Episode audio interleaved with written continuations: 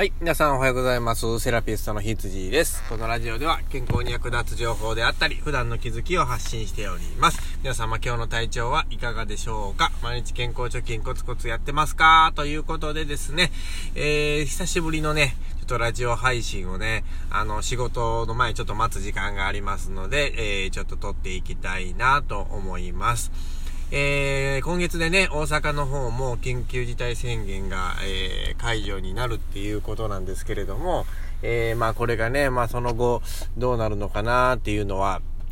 また気になるところですね。えー、まあすぐにね、広がってしまっても意味がないですし、うーん、まあ、個人的にはちょっと早いかなっていう気はしますけどね。うん、まあでもやっぱり経済も回さないといけないっていうところを考えるとね、まあ微妙なラインだなっていうふうには、えー、思いますね。まあ僕も、えー、ちょっと今ね、厳しい状況に経営的にはあるんですけれども、あのー、まあまだね、えー、もう少し頑張ってね、あの結果を出していきたいなというふうに思ってますね。うん。あの、まあ、コロナ禍なんでね、どうしてもちょっと、えー、どの業界でもね、基本的には売り上げはね、もう絶対下がってしまいますし、えー、僕みたいにね、あの、こんな時期にチャレンジした人っていうのは、えー、苦しんでる人がほぼほぼだと思いますのでね、まあ、みんな一緒に頑張っていきたいなと思っている今日この頃です。え今日の話はですね、えっ、と、何かと言いますとですね、最近ね、この前もノートっていうのをね、あのプラットフォームで、え文章を書いてるっていう風に言ったんですけれども、えっ、と、昨日ね、ちょっとょっと投稿させてもらった、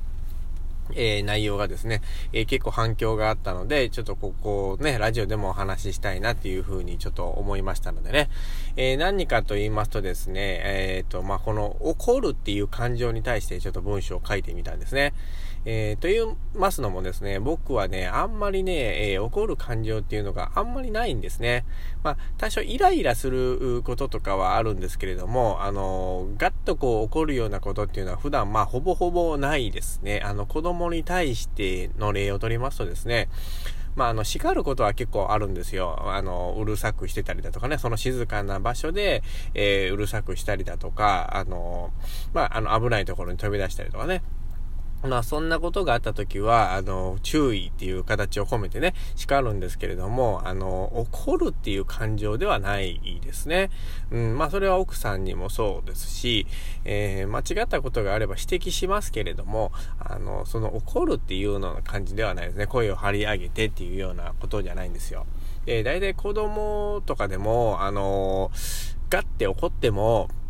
声を張り上げても、あんまり言うことって聞かないんですよね。あの、ふてくされたりとか、あの、反発してきたりとかってするので、あの、その行動っていうのはあんまり意味がないかなっていうふうには思っていてですね、えー、まあ、例えば宿題しなさいとか勉強しなさいとかって言ってもですね、あの、まあ、基本的にはいい大学に入れるわけじゃないと思うんですよね。まあ、そんなことを言い続けられてね、兄弟東大に入った子供なんていうのはおそらくね、僕の中ではいないと思ってるんですよね。うん、いないでしょうね。うん、まあ、あの、自分も結構言われてきた身なので余計やる気なくすじゃないですか。親にこう、勉強しなさいとか言って言われると、あ、やるつもりだったのに、みたいな、えー、感情になるじゃないですか。で、勉強しないといけない、した方がいいっていうのは、あの、子供みんな分かってるんですよね。うん、でもそこににやっぱりちゃちゃが入ると、あの、やっぱりそがれるっていうのは、これ正直な気持ちかなっていうふうには思いますので、仕事も一緒ですよね。今やろうと思ってたことを、あの、やれっていうふうに指摘されると、あの、一気にやる気が失せてしまうというね、こう人間のこれ心理なんですね。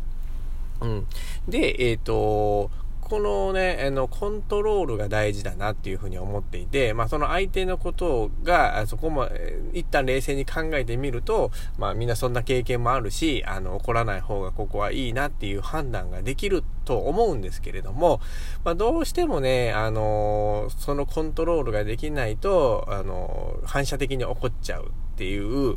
うん、起こってしまうっていう風な形になってしまいますので、えー、まあ、一旦やっぱりね、あの、冷静になって第三者のから自分を見るっていう風なことがね、あの、まあ、とりあえず大事なんじゃないかなっていう最重要ポイントですね。うん。まあ、難しいんですよ。あの、子供ってね、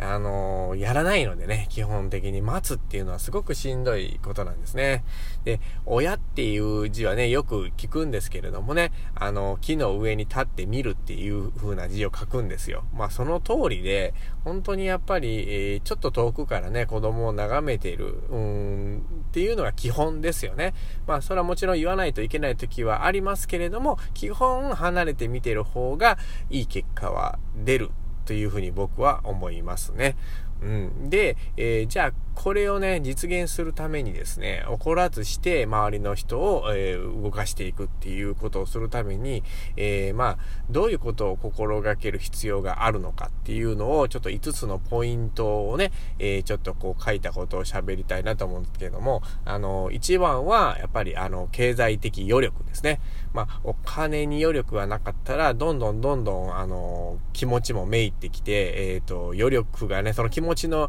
え、余白もなくなりますので、すぐに人に当たってしまうっていうことが起こりますね。えー、2番は、えー、健康で色っていうことですね。まあ、疲れすぎないっていうことですね。まあ、どうしても働くのでね、まあ、ストレスもかかったり疲れるのは当たり前なんですけれども、あの、あそこもね、あの、基本的にちょっとコントロールした方がいいんですね。がむしゃらにやりすぎて疲れると、あの、もう周りが見えなくなっちゃったりとか、あの、イライラしたりとかしますのでね。うん。